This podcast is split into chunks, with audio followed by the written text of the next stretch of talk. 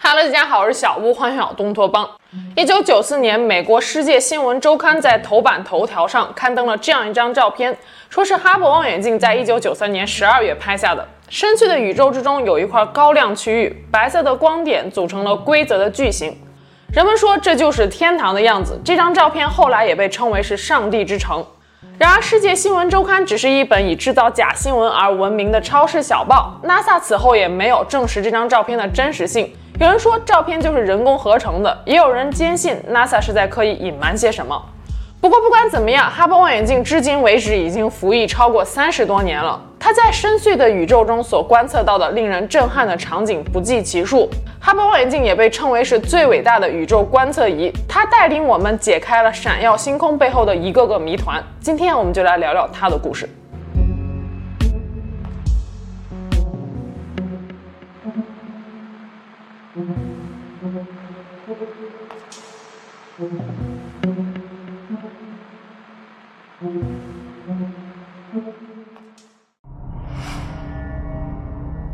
提到望远镜，大多数人想到的都是这个样子的，或者是这个样子。但是在一九四六年，美国天文学家莱曼斯皮策发表了一篇题为《在地球之外的天文观测优势》的论文，提出了把望远镜放进外太空的想法，并且说明了其中的两大优势：一是可以不受地面大气层的干扰，使照片的清晰度无限的上升。二是可以观测到被大气层所吸收的红外线和紫外线波段，也就是说，空间望远镜的性能将会远远超过地基望远镜。可是理想是丰满的，现实是骨感的。彼时第二次世界大战刚刚结束，百废待兴，人类还没有开启人造卫星的时代，就连 NASA 都还没有成立。把一台大型望远镜送上外太空，可不是动动嘴皮子就能完成的。此后，斯皮策为他大胆的想法奔走游说了几十年。终于在一九六二年，美国国家科学院同意将空间望远镜作为未来太空计划的一部分。随后成立了建造空间望远镜的科学委员会，莱曼斯皮策被任命为主任委员。一九六八年，NASA 正式确立了在太空建造三米口径反射望远镜的计划。该望远镜之后被命名为哈勃望远镜，用以致敬伟大的天文学家、星系天文学和观测宇宙学的创始人爱德温·哈勃。在爱德温·哈勃之前，人类天真的以为银河系就是宇宙的全部。是爱德温·哈勃发现了银河系之外大量存在着河外星系，而且宇宙中的星系正在离我们远去，星系的退行速度与它们的距离是成正比的，这就是著名的哈勃定律。回到哈勃望远镜，自它诞生之初，似乎就注定了命途多舛。一九六九年，随着阿波罗登月计划的实施。NASA 拨给其他太空项目的经费开始大幅度缩减，哈勃望远镜差点胎死腹中。后来在多位天文学家的联合争取下，哈勃望远镜项目虽然得以延续，但是不得不将最初设定的三米口径缩减为二点四米口径。可别小看这零点六米的差距，这可省下了将近一半的经费。一九八六年，哈勃望远镜建造完工，它是世界上第一座巨型太空天文台，也是当时人类制造过的最精密、最复杂的天文仪器。万事俱备，只欠东风。所有天文爱好者都迫切地等待着哈勃发射升空的那一天。然而，在一九八六年一月二十八日，美国挑战者号航天飞机在升空七十三秒后发生爆炸解体，七名宇航员全部遇难。这场事故让美国航天事业受到了沉重的打击，所有航天飞行计划都被暂时搁置，哈勃项目又一次陷入了泥潭。好事多磨，在四年的漫长等待后，一九九零年四月二十四日，搭载着哈勃望远镜的发现号航天飞机一飞冲天，将哈勃送入了距离地表六百公里的轨道，开启了它太空探索的传奇。此时，距离斯皮策当初发表论文已经过去四十四年了，哈勃望远镜项目也已经成立二十年了，耗资十六亿美元。可这台万众瞩目的太空望远镜从太空中所发回来的第一张照片，却让所有人都大跌眼镜。一九九零年五月二十日，在地面人员的指挥下，哈勃望远镜将镜筒对准了一千三百光年外的 NGC 三五三二疏散星团，拍下了第一张照片。当这张照片传回地面时，工作人员惊呆了。虽然它的清晰度高于地面同等级别的望远镜，但是分辨率远远没有达到预期的标准。由哈勃所拍下的 M 一百星系图也是糊成了一团，就像是一个得了高度近视的人在仰望星空。一时之间，哈勃望远镜成为了天文学界的一个巨大笑话。所有人都说 NASA 花了十几亿美金送了一堆破铜烂铁上天。经过反复的研究与分析，NASA 最终确认问题出现在哈勃望远镜的主镜上。由老牌光电技术公司铂金埃尔默所生产的主镜边缘被磨得太平了，和设计值产生了两微米的误差。两微米，也就是人类头发丝直径的五十分之一，可却导致了哈勃望远镜无法正常聚焦。这个问题之所以在发射之前没有被发现，是因为检测的仪器也存在着一个小缺陷。问题被找到了，那就看怎么解决了。令人绝望的是，这个光学主镜是不可拆卸的，而且哈勃在距离地面六百公里的轨道上绕地球运行，把它拉回来修是不可能的，这辈子都别想了。此时，NASA 的科学家们提出了一个非常巧妙的解决方案，那就是根据镜片的错误形状来设计一个功效相反的光学系统，来抵消错误。通俗一点来说，就是给哈勃配一副眼镜，而这副镜片的大小大约相当于一个冰箱。一九九三年十二月二日，七名宇航员乘坐着奋进号航天飞机从卡纳维拉尔角起飞，前往太空，开展哈勃望远镜的第一次维修任务。而这次维修任务也被称为帮哈勃戴眼镜。这次维修同时还顺道给哈勃更换了新的照相机、电池板和陀螺仪。任务结束后，一九九四年一月十三日，地面控制中心的科学家们紧张地在电脑屏幕前等待着维修后的哈勃发回第一张照片。当一幅无比清晰的 M 一百星系图显示在荧屏上时，所有人都欢呼雀跃。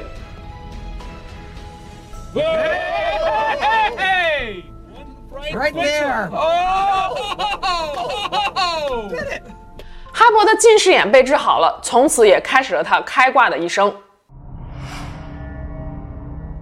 哈勃望远镜大约每九十分钟绕地球飞行一圈，每天绕行十八圈。在他的近视眼刚刚被矫正好的六个月后，就遇到了千载难逢的宇宙奇观。苏梅克列维九号彗星撞击木星事件。一九九四年七月十七日到七月二十二日的五天时间里，二十一块彗星的碎片陆续撞击到了木星的表面。最大的一块碎片所产生的能量是全球各国的核当量加在一起的两千多倍。一九九四年七月十八日，哈勃望远镜发回了木彗大碰撞后，木星脸上留下的淤伤。这个淤伤的直径比地球的直径还要大。很难想象，如果没有木星这个庞然大物的保护，地球将会经历多少毁灭性的大灾难。一九九五年一月十日，哈勃望远镜观测到了车轮星系。科学家们推测，这样奇特的形状应该是来自于一个像银河系一样的螺旋星系与另外一个星系的正面相撞。一九九五年四月，哈勃望远镜对准了距离地球七千光年以外的。位于巨蛇座的鹰状星云 M 十六，远远望去，它的形状就像是一只即将要刺破长空的雄鹰，故而得名。鹰状星云是一个典型的疏散星团。所谓疏散星团，就是由几百到几千颗非常年轻的恒星所组成的集合体，直径通常不超过十光年。四月六日，哈勃望远镜交出了它服役史上最令人惊叹的作品之一——创生之柱。创生之柱是鹰状星云 M 十六中心的一片恒星形成区，这里就像是一间恒星的育儿所，大量的恒星在这里通过吸收弥散在星际空间中的尘埃而形成。照片中的三根宛如大象鼻子一般的巨大支柱，每一根的长度都可以达到几光年，总宽度由四到五光年左右。二零一五年，在哈勃二十五岁生辰之际，经过几次升级后的哈勃又一次重新拍摄了创生之柱，这一次将底座也收入镜中。此后，创生之柱无数次的出现在了媒体、T 恤，甚至是邮票上，让无数人为它的美感到窒息。然而，事实上，哈勃望远镜所拍摄下的原始照片，并不是我们如今所看到的如此绚丽多彩的，而是黑白的。这是因为黑白照相机的灵敏度更高，能够捕捉到更多的细节。哈勃望远镜将原始的黑白信息发送回来之后，科学家们将其拼接缝合，然后将不同波段的黑白照片按照波段对应的颜色上色，最后就得到了我们所看到的宇宙彩照。说到这儿，是不是有一种淡淡的忧伤呢？不过大家也不用感到失望，这是将宇宙信息可视化的一个必要过程。每一张被 PS 过的天文照片都遵循了十分严格的规范。比如说，绿色是用来渲染氢离子的，蓝色渲染的是氧，红色渲染的是硫，不能无中生有，当然也不能将有的信息给变没。时间来到了一九九五年末，时任美国太空望远镜科学研究所所长的罗伯特·威廉姆斯做出了一个大胆的决定，他想利用哈勃望远镜去寻找宇宙的尽头，想要知道哈勃究竟能看多远。作为所长，罗伯特·威廉姆斯有一个小小的特权，那就是哈勃每年观测时长中的一小部分可以由他自由支配。威廉姆斯从自己手上有限的观测时长中拨出了整整十天，将哈勃对准大熊座北斗七星附近的一小片最暗的天区，看看哈勃能看到什么。要知道，哈勃望远镜每一年都会收到上千份的观测申请，其中只有六分之一会得到批准。罗伯特·威廉姆斯的做法在当时很多人看来就是在浪费资源，但是是他的坚持刷新了人们对宇宙的认知。一九九五年十二月十八日至二十八日，经过了一百个小时的观测，哈勃拍下了三百四十二张照片，最终合成了这张著名的哈勃深空场。哈勃深空场揭示了前所未有的遥远星系的大量细节。深场中的每一个亮斑都是一个星系，每一个星系又包含了数千亿颗恒星。正是通过这张照片，科学家们推测，在我们可观测的宇宙范围内有两千亿个星系，宇宙之大让人叹为观止。然而，这张深景照只是一个开始，开启了哈勃望远镜研究的另一个新方向。我们还想要看得更远、更深。一九九八年九月和十月期间，哈勃望远镜又对准杜鹃座附近的一小块天区，曝光一百三十万秒，拍摄下来九百九十五张照片，最终合成了这张哈勃南天深空场。二零零三年和二零零四年期间，哈勃联手其他大型天文台，斯皮策太空望远镜、钱德拉 X 射线天文台、地面望远镜以及欧洲空间局的赫歇尔天文台等等，历时四个月，对准天炉座附近的一个微小天区，拍下了无数呈现不同颜色、形状、尺寸的星系。这张照片也被称为是哈勃超深空，包括了大约一万个星系。这些星系奇形怪状，有的看起来像牙签，有的看起来像飞碟。距离我们近的有几千万光年的距离，远的甚至有上亿、上百亿光年。哈勃望远镜就像是一台时空机，让我们看到了过去上百亿年间宇宙发展的秘密。就比如说哈勃超深空右下角的这个大黄斑，这个星系发出的光经过四十九亿年的时间抵达了哈勃，也就是说，我们所看到的是它四十九亿年前的样子。当时它已经和我们的银河系一样，完整的发展出了螺旋形的结构。这让我想到，宇宙中如果存在其他高等文明的话，此时此刻外星人用他们的太空望远镜观测地球的话，可能看到的就是我们恐龙时代的样子。如果有一天我们真的和外星人建立了联系，我们是否能从他们的数据库中看到地球真正的历史呢？二零一二年九月二十五日，NASA 又公布了一张照片，被称为哈勃极深空。不过这次哈勃并没有重新拍摄，只是科学家们将过去哈勃拍摄到的影像做了重新的处理，比二零零三年到二零零四年间拍摄的哈勃超深空增加了五千五百个左右的星系，这也是目前为止我们能看到的最深邃的宇宙了。哈勃超深空、哈勃极深空也让所有人明白，太空中并没有空白区域。黑夜之所以黑暗，是因为我们的眼睛无法触及那微弱的光明。九九七年，哈勃已经在天上兢兢业业地工作了七个年头了。这一年二月，NASA 对它进行了第二次维修，为它装上了当时最先进的近红外摄像机和多目标分光仪，以及太空望远镜影像摄谱仪。一九九九年底，千禧年来临之际，哈勃又迎来了它的第三次维修。此前，它的六台陀螺仪中的三台都发生了故障。这次维修不仅更换了全部的六台陀螺仪，还为它安装了一个精细导星传感器和计算器。二零零二年的第四次维修中，哈勃又获得了先进巡天照相机。每一次维修都是对哈勃能力的一个提升，让它得以在今后的太空任务中更加所向披靡。几乎每一个星系中都存在着一个超大质量的黑洞。这如今已经成为了天文学家以及天文爱好者们耳熟能详的一个常识了，而这个常识的来由也得益于哈勃的发现。一九九七年，哈勃在佩戴了影像摄谱仪后，科学家们就迅速将其对准了距离地球最近的超迷你星系 M 八七星云的核心。此前，科学家们就发现，从 M 八七核心有一条高速射出的等离子喷流，而喷流通常都与黑洞有关。哈勃测得 M 八七核心的质量巨大。大到相当于三十亿个太阳的质量，也就是说，在 M 八七中心存在着一个超大质量的黑洞。同一年，哈勃对二十七个近距离星系详细考察后，发现，在它们的中心都存在着超大质量的黑洞。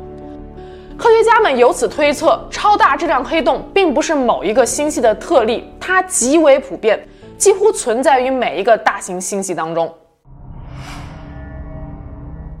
以前，科学家们普遍认为，宇宙大爆炸之后，经过短暂的暴胀期，此后宇宙的膨胀必定是减速的，因为星系会通过引力彼此吸引，这应该会阻碍它们的分离。然而，一九九八年，美国约翰霍普金斯大学的天文学家亚当·里斯带领的研究团队，利用哈勃望远镜观测到的遥远超新星的数据，公布了一项惊人的发现：我们的宇宙正在加速膨胀。这一发现震惊了整个天文界。同时，也让宇宙中最神秘的成分暗能量浮出了水面。暗能量是一种神秘的能量形态，在宇宙能量中的占比高达百分之七十。它能够产生与引力相反的排斥力，正是它在驱使宇宙加速膨胀。但暗能量并不总是占上风的。通过对遥远超新星的研究，哈勃得以将暗能量的历史追溯到九十亿年前，当时宇宙的体积还不到现在的一半。那时，暗能量与引力为争夺宇宙的控制权展开了殊死较量。前期引力占上风时，宇宙膨胀的速度确实是越来越慢的。但大约在五十亿年前，暗能量最终在这场拔河中获胜。一些人不愿意透露自己的年龄，宇宙似乎也是如此。在哈勃望远镜发射升空之前，天文学家们已经为观测宇宙的年龄苦苦努力了很多年了。他们用宇宙膨胀速率来计算宇宙的年龄，这个膨胀速率被称为是哈勃常数，由天文学家爱德温·哈勃最早提出。但是哈勃常数的测量具有很高的不确定性，这就导致很长一段时间以来，科学家们所计算出的宇宙年龄很不准确，大约在一百亿年到两百亿年之间。而哈勃望远镜通过对多个亮度是太阳数千倍，并且亮度呈周期性变化的造父变星的观测。帮助科学家们确定了哈勃常数的准确值，并由此计算出了宇宙的年龄，大约是一百三十七到一百三十八亿岁。时间来到了二零零四年，哈勃已经在太空中走过了十四个年头了。它原本的设计寿命是十五年，此时哈勃已经进入了垂垂暮年。这一年，NASA 原本是计划对哈勃进行第五次维修，让它发挥余热的。可是，二零零三年，哥伦比亚号航天飞机在执行完任务重返大气层时，在空中解体，七名优秀的宇航员全部遇难，无一幸免。这次事故让 NASA 意识到了航天飞行的危险性。出于对宇航员们安全的担心，时任 NASA 局长肖恩·奥基夫取消了原定的第五次哈勃维修任务，并且考虑让航天飞机全面退役。二零零六年，哈勃望远镜的电池和稳定装置已经老化。主照相机两次出现了故障，停止工作。哈勃这名老兵在太空中被遗弃了，今后也不再有维修和升级的希望了。然而，拍下了无数宇宙奇观的哈勃，早就已经不是一台冰冷的机器了，它是全人类观测宇宙的双眼。所有人都不舍得就这样放弃它。宇航员约翰·格伦斯菲尔德说：“如果是维修哈勃的话，我愿意为此赌上我自己的生命。” NASA 每周都会收到上千条信息，要求实施拯救哈勃的计划。终于在2006年10月，时任 NASA 局长迈克尔·格里芬在一场新闻发布会上宣布了一个艰难的决定：哈勃望远镜将要迎来最后一次访客。话音刚落，全场响起了雷鸣般的掌声。经过了三年的准备，2009年5月11日，在美国佛罗里达州肯尼迪航天中心。七名宇航员乘坐着亚特兰蒂斯号航天飞机起飞升空。六天之后，哈勃被换上了一个新的成像摄谱仪，更换了电池和恒星追踪传感器，并安装了不锈钢防护板，以减少太阳对望远镜的暴晒。在所有故障设备都被修好后，哈勃又回到了前所未有的良好状态。完成了一切任务后的宇航员在太空中最后拍了拍哈勃这个老伙计，向他敬了个礼。他们知道这是最后一次面对面见到哈勃了，希望他今后在太空中的旅途一切顺利。二零一一年，美国航天飞机全部退役，从此宇航员们很难再上天帮助哈勃了。也是在同一年，哈勃完成了一百万次科学观测，居功至伟。二零零五年，就在哈勃望远镜命悬一线的时候，他正在帮助科学家们探索一个困扰了他们几百年的问题：宇宙的宿命究竟是什么？二零零五年十二月一日，NASA 发布了一张由哈勃所拍下的蟹状星云的照片。蟹状星云距离地球大约六千五百光年，是一次超新星爆炸的残骸。超新星是某些恒星在演化接近末期时经历的一种剧烈的爆炸。与名字不同，它代表的是恒星的死亡，而并非开始。因为爆炸时所产生的剧烈光芒会盖过整个星系，在广阔的宇宙中都能够看到，就像是一颗新出现的耀眼的星体，故而得名超新星。科学家们估测，哈勃望远镜所拍摄下的蟹状星云在爆炸以前亮度应该是太阳的十倍。那这会不会就是我们太阳系最终的结局呢？科学家们说，和那些质量较大的恒星不同，像太阳这样的恒星一般会以一种相对温和的方式走向死亡，会通过非爆炸的形式将自己的外侧气体包层抛射出去，将炙热的核心逐渐暴露出来。它发出的辐射会使周围被抛射出去的气体电离，发出鲜红的绿色和红色的光芒，形成所谓的行星状星云。NGC 五三幺五、NGC 五三零七和 IC 四五九三。都是哈勃曾经拍下的几张行星状星云的照片，它们才更加接近我们太阳系的最终命运。二零一二年，天文学家们分析了哈勃望远镜所观测的仙女星系在二零一零年至二零一二年的运动状态，正式确定了仙女星系与我们所处的银河系将会在四十亿年后碰撞在一起。这项研究成果被发表在了当年的 Nature 杂志上。届时，两个星系将会何去何从？没有人能够给出百分之一百的肯定答案。不过，大部分科学家还是相当乐观的。银河系与仙女星系的相遇不会是什么灾难片，也没有那么恐怖。这种星系的碰撞在宇宙中是相当普遍的现象，因为星系本身是非常弥散的，与其说是相撞，不如说是融合。不同星系之间的恒星所发生碰撞的概率也是非常低的。仙女星系大约有一万亿颗恒星，而银河系有三千亿颗。它们的相遇将会发生如胶似漆的爱情，在爱情的催化下，两者会合二为一，或者说仙女星系会吞并银河系，形成一个更大的椭圆星系。届时，我们在地球上用肉眼也许就能够看到仙女星系内的恒星了。当然，前提是人类能够存活到那个时候。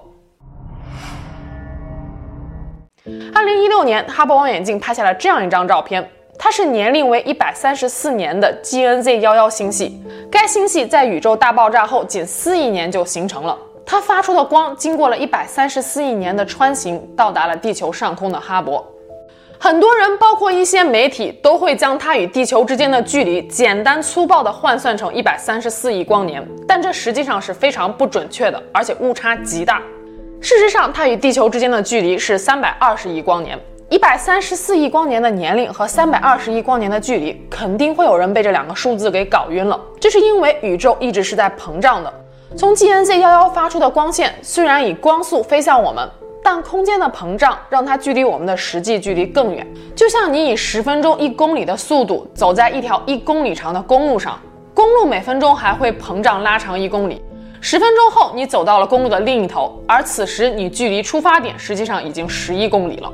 GNZ 幺幺是目前为止哈勃所看到的最古老、最遥远的星系了。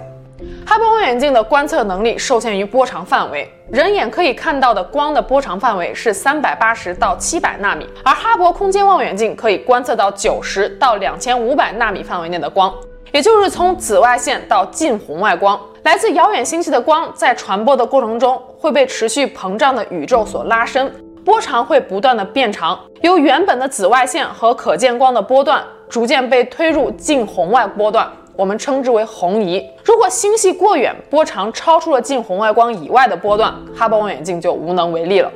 所以 GNZ 幺幺基本上已经是哈勃望远镜的观测极限了，这还是在非常幸运的情况下。该星系与哈勃望远镜之间的星际杂质非常的少，便于观测，而且又经过了另外一个星系所产生的引力透镜，这才得以让哈勃在非常偶然的情况下捕捉到了它。二零一九年八月三十日，一位名叫根奈迪·鲍里索夫的业余天文学家，像往常一样用天文望远镜观测星空。突然之间，他注意到了一个高速移动的物体。这个物体的移动轨迹明显与小行星有所不同，因为小行星都是围绕着太阳旋转的，而这个东西就像是突然之间砸进了太阳系。别小看鲍里索夫只是个业余的天文学家，他用的这些个家伙可都是相当硬核的。看看人家这大筒子，一般人是肯定整不出来的。这是因为鲍里索夫还有另外一个身份，那就是天文望远镜制造商。他很快测量了该物体的坐标，并且输入了小行星资料库，确认这是一颗此前从未被发现的天体。他感到既兴奋又担忧，因为根据他所计算的近地指数，这个不明天体很有可能会对地球造成威胁。鲍里索夫将他所观测到的数据发布到了网络上，很快便引起了专业天文学家们的注意。二零一九年十月，哈勃望远镜拍摄到了这颗不明天体迄今为止最为高清的一张照片。科学家们确认，这是一颗来自其他星系的彗星，以双曲线轨道运行。这个天外来客在二零一九年十二月八日到达近日点，距离太阳约三亿公里，大约是地球到太阳平均距离的两倍。此后，该天体被正式命名为二 Y Borisov。I 是星际访客英文单词的首字母，二代表第二个，而 Borisov 就是鲍里索夫的名字。这是人类目前为止所发现的第二个星际访客。那么第一个是谁呢？那就是大名鼎鼎在2017年10月份所发现的跨星际天体奥陌陌。它在天文学界的正式命名是 EI 2017 U1。奥陌陌的发现曾经轰动了整个科学界。它悠然自得地冲入太阳系，穿过近日点，在离开时竟然速度还略微变快，就好像是有引力之外的其他作用力在给它提供加速度。奥陌陌奇怪的外形，令人琢磨不透的运动轨迹，让很多学者至今都坚信这根本就不是什么卫星，而是被外星人遗弃的太空飞船。在奥陌陌出现的两年之后，我们又发现了鲍里索夫，这表明也许这些星际访客并不罕见，在今后我们很有可能还会见到三爱、四爱、五爱。截止到今天，哈勃望远镜已经服役近三十二年了，它捕捉到的令人惊叹的宇宙奇观不胜枚举。为了纪念一九九零年四月二十四日哈勃望远镜升空，每一年四月，NASA 都会用绝美的照片为它庆生。二零一五年四月二十三日，NASA 发布了哈勃望远镜所拍摄的韦斯特伦德二号星团景观，以纪念它围绕地球飞行二十五周年。韦斯特伦德二号星团位于 GAM 二十九星云的中心，距离地球大约两万光年，缤纷的色彩就有如一场绚丽的宇宙烟火。二零一六年，哈勃望远镜二十六岁生日时，他拍下了距离地球七千一百光年外的气泡星云 NGC 七六三五。该星云实际上是一大团气体和尘埃组成的云团，被内部的一颗恒星照亮，散发着迷人的蓝绿色光芒，如同一个巨大而梦幻的星空泡泡一般，漂浮在宇宙深空之中。二零一七年，哈勃二十七岁生日时，NASA 公布了一对漩涡星系 NGC 四三零二和 NGC 四二九八的精美肖像。从照片上看，这两个星系似乎极为不同，但事实上只是角度问题。它们的内部结构和外形都非常的相似。从地球的角度来看，NGC 四三零二和我们的视线夹角是九十度，NGC 四二九八是七十度，因此我们只能看到前者的侧面，而后者的漩涡状结构则展露无遗。二零二零年是哈勃的三十岁生日，NASA 如期在官网上发布了他的庆生照。距离地球十六万光年的红色星云 NGC 二零一四，以及它邻近的蓝色星云 NGC 二零二零，它们就像是宇宙中的冰与火的较量。NGC 二零一四好像一团烈火，要吞噬身边的这块寒冰。不过 NASA 认为它们更像是宇宙中的海洋世界，所以给这张图片命名为宇宙焦湖。BBC 的纪录片《哈勃三十年揭示宇宙奇观》中说道：“所有与哈勃望远镜合作过的人都会产生一种非常感性且浪漫的情感联系，它往往会让人们对于宇宙的认知彻底改变。在过去的三十多年里，哈勃望远镜绕地飞行超过了六十亿公里，进行的观测超过了一百四十万次。天文学家们利用哈勃望远镜观测的数据，发表了超过一万七千篇科学论文，而这些论文又被重新引用了八十万次。”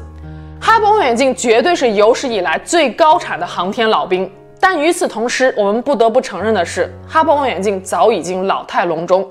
二零二一年十二月二十五日，哈勃太空望远镜迎来了它的继任者，历时二十五年研发、耗资一百亿美金所打造的詹姆斯·韦伯太空望远镜。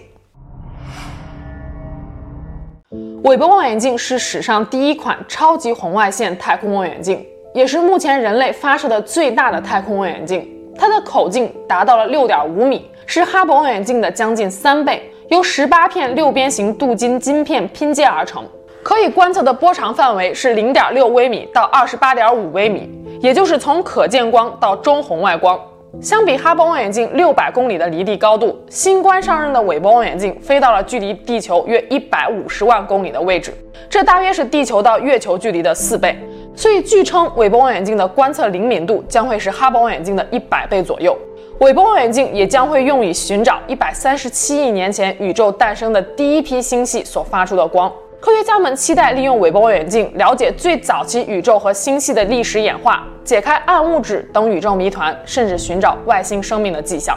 天文学家艾德温·哈勃曾经说道：“我们不知道我们为何生在这世上，但我们可以追寻这世界的真相。”